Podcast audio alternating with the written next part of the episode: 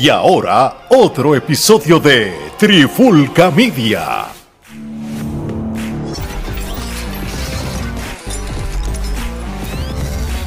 Solito en la guirita. Saludos y bienvenidos a un nuevo episodio de De Guirita.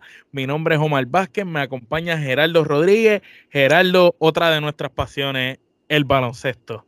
Cuéntame, porque cuando estamos buscando tema para este episodio, porque esto es un episodio que vamos a hablar de uno de los equipos más importantes, más famosos de toda la historia, de las mejores franquicias o de las más reconocidas y más famosas dentro de la NBA, de Los Ángeles Lakers. El, título que tú nos diste para este episodio es Los Laguneros en Aprieto. ¿Por qué decimos que los Laguneros están en aprieto? ¿Qué está pasando con los Lakers? Eh, ¿Les pasó lo mismo que a los New York Yankees en el béisbol? Bueno, este, decimos que los laguneros se encuentran en aprieto porque es que lo están. Este, actualmente tienen un comienzo de temporada con cero victorias y tres derrotas, eh, derrotas aparatosas. Este, al hilo, al hilo, una detrás de la otra. una detrás de la otra. Este, obviamente eh, el equipo eh, se ve que no hay ningún tipo de química, Westbrook haciendo lo que le da la gana, el coach este, está brillando, por su, ausencia porque se ve que nadie le hace caso, porque es un tipo que es su primera vez como coach y le tocó e, ese Esa olla de grillo. y definitivo, y, realmente pues eh, los Lakers este, siempre eh, han estado en un estándar en que todo el mundo espera resultados para allá. No es que, ah, sí, vamos a esperar. No, no, no, no. Sea, tú tienes a LeBron James, tienes a Anthony Davis, se supone que... Tienes a Russell Westbrook. Tienes a Russell Westbrook. Se supone que tú estás ganando juegos. Sin embargo, ese no es el caso. Entonces, aquí la pregunta es, ¿hasta cuándo esto va a aguantar? Tenemos la apuesta ya a ver cuánto le toma en votar el coach. Yo digo que lo votan antes de, Acción de Gracia. Yo digo que no termine el año también. Este, y no solo eso, sino que yo digo que aquí tiene que surgir un cambio. Eh, Westbrook tiene que cambiarlo este, por, por dos o tres tiradores jóvenes, este, que no necesariamente es que sean unos caballos, pero que sea sangre nueva y estén dispuestos a trabajar y, que sean tiradores, porque es lo que necesita el equipo de Los Ángeles en estos momentos. Sabemos que en cuestión de, del tablero, allá abajo ellos no tienen problemas. Anthony Davis y LeBron este, dominan bien esa área y por lo menos Anthony Davis y LeBron, ellos dos están acoplados y ellos entienden sus roles cada uno. Pero sin embargo, el problema de Westbrook que este, está como un carrito loco a, su antojo, a su manera. Y como tú dices, el dirigente no, no aporta mucho. El banco es un banco este, muy inexperto, muy inestable todavía. Este, eh, lo que sí tengo que decir, que no sé si lo has visto jugar, me ha sorprendido el hijo de Pippen. Por lo menos eh, el, muchacho tiene buena defensa. Eh, es pequeño, no es, no, es, no es que va a ser el papá, pero por lo, menos, por lo menos tiene buena defensa, aunque sea hay algo positivo en él. De hecho, el, el de Shaquille era mejor jugador. No sé por qué no lo cogieron a él y cogieron al otro. Eso también me da que pensar. Pero pues ciertamente parece que el apellido de Pippen pudo un poquito más. No, el de Shaquille básicamente es que tiene unos problemas, eh, tiene unos problemas este, físicos. Del corazón, este, sí. Sí, este, y entonces pues yo creo que este, están viendo a ver cómo él reacciona. No quisieron este, quizás hacer el compromiso sin antes ver si realmente iba a poder tener una carrera a largo plazo. Este, lo, aquí lo, lo más eh, importante que, que, es lo más que se ha resaltado es que no tienen ningún no, no tienen tiro de tres. Este, hay una, hay un, hay una gráfica que salió en las redes sociales hoy de NBA en ESPN, en el que obviamente pues este, establecen el porcentaje de, cada equipo, eh, cuánto está promediando en tiros de tres y este todos los equipos pues están en un 30.7, 41.9, 43.3. ¿Y los Lakers? Eh, sin embargo, este, los Lakers en este momento se encuentran en 21.2 este, por ciento de promedio de tiros de tres. Este, son el único que obviamente esta gráfica la van a poder ver en pantalla para que puedan este, visualizar eh, mejor lo que les estoy tratando de explicar. Es que cuando lo ven en una gráfica es chistoso porque los Lakers son los únicos que, están, solo abajo, en, esa esquina de la gráfica. cabe destacar que los Lakers sí han tenido buenos tiradores de tres, este, eh, pero los han dejado ir o los han cambiado. Eso es así, el año pasado tenían mejor equipo hablando que este mismo. Tú sabes, el mismo Carmelo es, uno. Carmelo es gran tirador y ellos soltaron a Carmelo. Este, primero le estaban pagando el mínimo, no le, no le, no le quisieron dar ni el mínimo otra vez. Y, pues Carmelo se fue y, en, las prácticas que ha estado entrenando ha estado tirando muy bien, o que en cualquier momento veremos a Carmelo filmando en algún lado. Porque Carmelo es un tirador que debió haberse quedado ahí, mano. Hacía falta en ese equipo.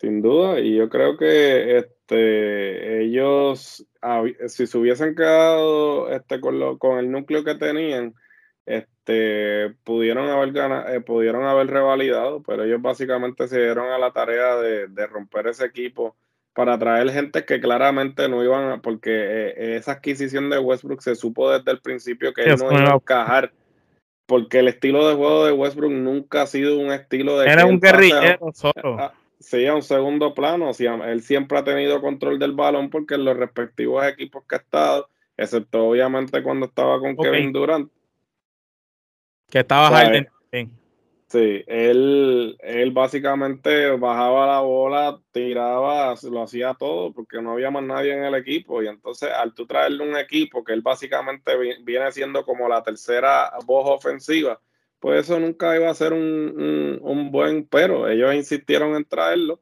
y entonces ahora tienen que lidiar con las consecuencias de traer un jugador que se veía a leguas que no iba a encajar en tu sistema él hubiera sido bueno si salía del banco como sexto hombre, porque venía a producir este una, una, una un buen juego, tú sabes.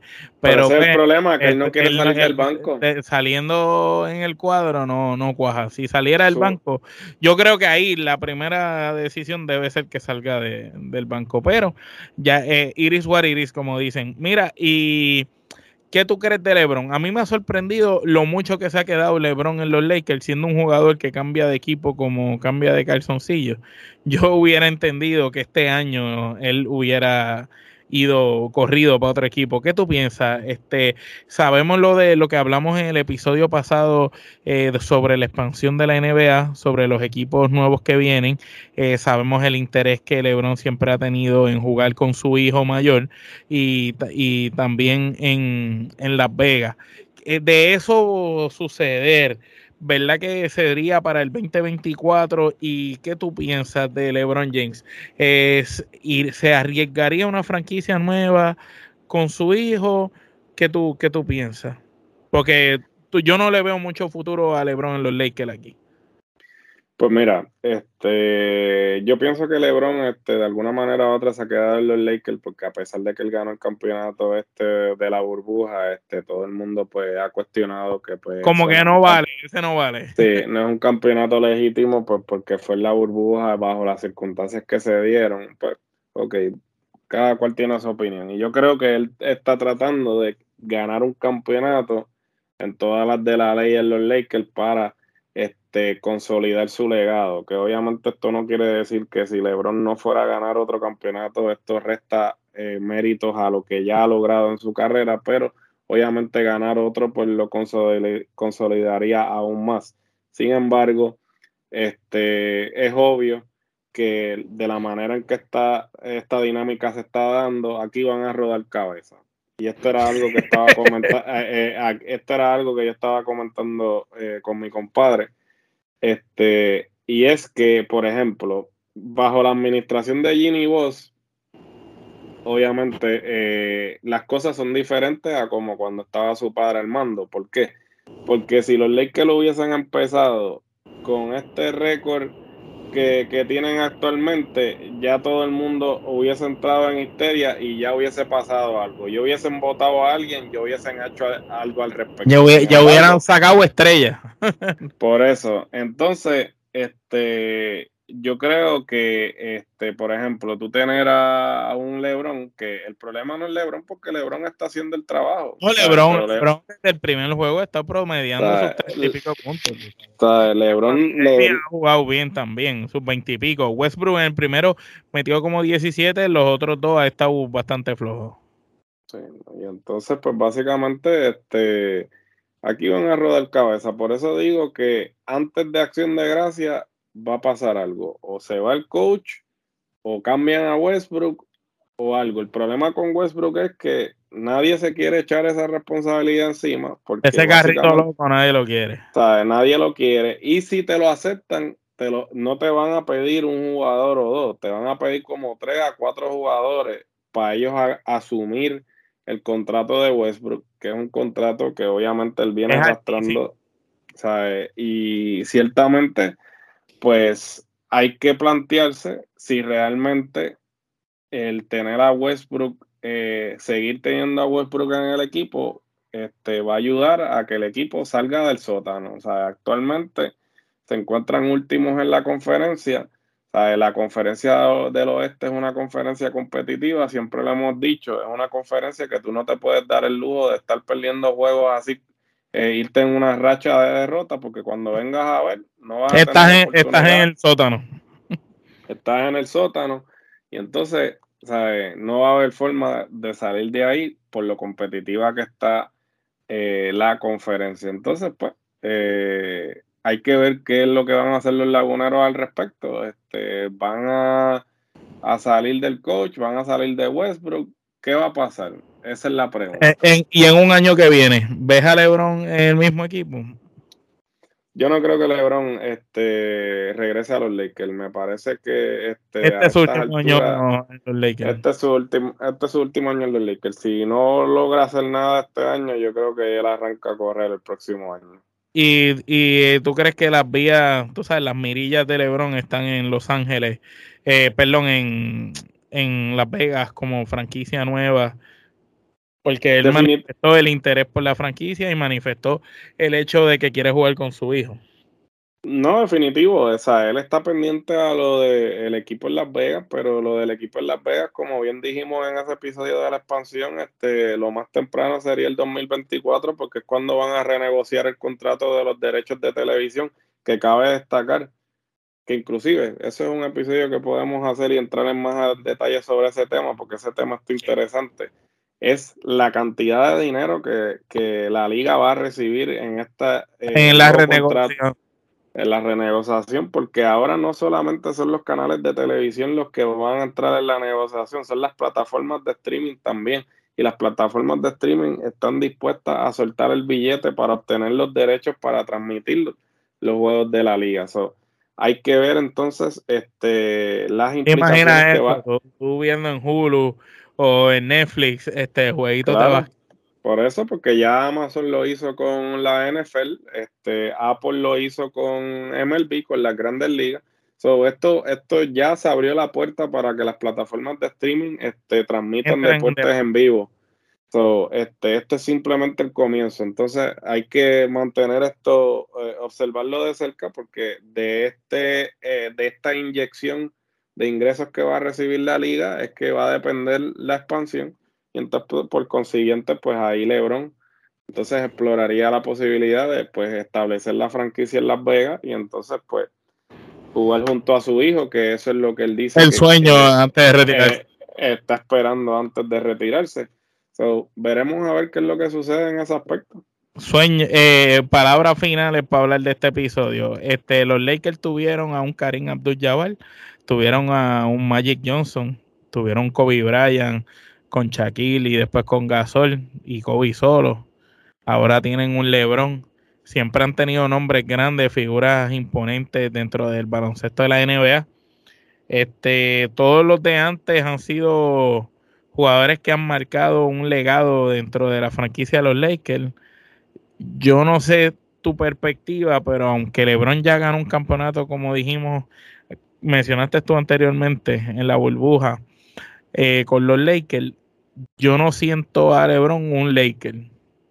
Este, no, no, no lo siento un, un Laker, no lo siento un tipo que carga esa camiseta con ese pudor, tú sabes, y que se la vive por ese equipo. Lo siento como un gran competidor, pero no lo veo como un líder, eh, eh, aunque es el líder de los Lakers en estos momentos, pero no lo veo como un líder de franquicia.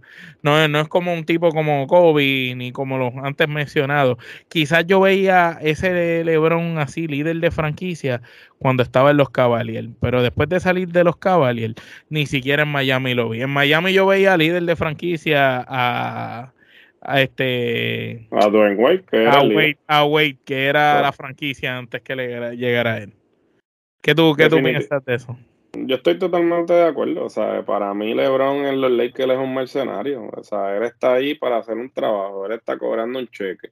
Él no tiene el mismo nivel de, orgullo de la franquicia que este, tiene un Karim Abdul-Jabbar, este, un Magic Johnson este, jugadores que realmente pues sudaron esa camiseta y llevaron a esa franquicia a la... De 0 a 100, de, 0 a 100, porque cuando Karim la cogió no era, no era nada la franquicia. A su época de gloria, entonces por consiguiente Kobe también, porque las implicaciones eran otras, ¿sabes? Estamos hablando de, jugadores que obviamente en el caso de Karim, pues Karim no, no jugó toda su, su, carrera en los Lakers, pero la, los mayores éxitos eh, los tuvo en la franquicia de los Lakers. Y la puso este, en el tope. Y la, la, puso en el tope. Magic Johnson, obviamente, este, pues posiblemente uno de los mejores jugadores que, que, ha, tenido los este, que ha tenido los Lakers y Kobe. Eh, en la misma línea, ¿no? Y, y, y jugadores que fueron fieles a la franquicia porque toda su carrera permanecieron este, con la misma franquicia. Pero LeBron realmente, como tú bien dices, eh, en Cleveland se podía decir que él estaba liderando esa franquicia, pues porque esa fue la franquicia que este, lo escogió. Él, él cargó esa franquicia y trató de hacer lo mejor dentro de las circunstancias. Luego pasa a Miami como mercenario, ¿sabes? Porque a mí me parece que el peor error que él pudo haber cometido en su carrera fue hacer el espectáculo ese de la decisión. De ir para allá para después ir para casa, que lo que era. Para regresar después para Cleveland, para finalmente entonces terminar con los Lakers como un mercenario, porque realmente LeBron jamás va a ser considerado un Laker, jamás va a estar entre las glorias de los Lakers, por más que él quiera decir, jamás él va a estar en ese, eh, eh, en ese renglón de los grandes de los Lakers. Él sí pasó por el equipo, pero o sea, ser una parte. Pasó igual que Gary Payton. Igual que Gary Payton. Igual que Gary Payton, igual que. Y Carmelo, exacto, pasó. Sea, él pasó por el equipo, pero o sea, ser considerado un Laker así de que. Eh, como un Magic Johnson, como un Karim, como un Kobe, jamás en la vida. Bueno, pues con un jamás en la vida vamos cerrando este episodio. No sin antes recordarle que se suscriban a nuestro canal de YouTube, denle a la campanita para que, mira, estén pendientes a todos los contenidos que estamos tirando. Estamos tirando sobre cinco contenidos a la semana y también, si no los quieres ver en YouTube, los puedes escuchar en audio en tu plataforma de podcast favorita. Estamos en todas las plataformas, como dice Gerardo. Si no estamos en una, tú simplemente nos avisas y rápidamente solicitamos el permiso para estar ahí. También nos puedes seguir en las redes sociales, en Facebook, en Instagram, en Twitter, en TikTok le damos muchas gracias a todo ese público joven de TikTok que está apoyando los videos que estamos subiendo a las plataformas de la Trifulca. Muchísimas gracias. Le damos las gracias también a todos los países que nos escuchan, que nos, nos escuchan en distintos países de Latinoamérica y de habla hispana y hasta lugares que jamás pensaríamos, como, como Polonia. Gracias a la gente de Polonia, gracias a la gente de España, gracias a la gente de Ecuador, de Chile, de Perú que han estado escuchando la trifulca, gracias a México que nos hemos mantenido en todos esos países por varios meses, en Venezuela y la lista es larga, así que muchísimas gracias por apoyar los contenidos de la trifulca. Gerardo, ¿cómo podemos despedir este episodio?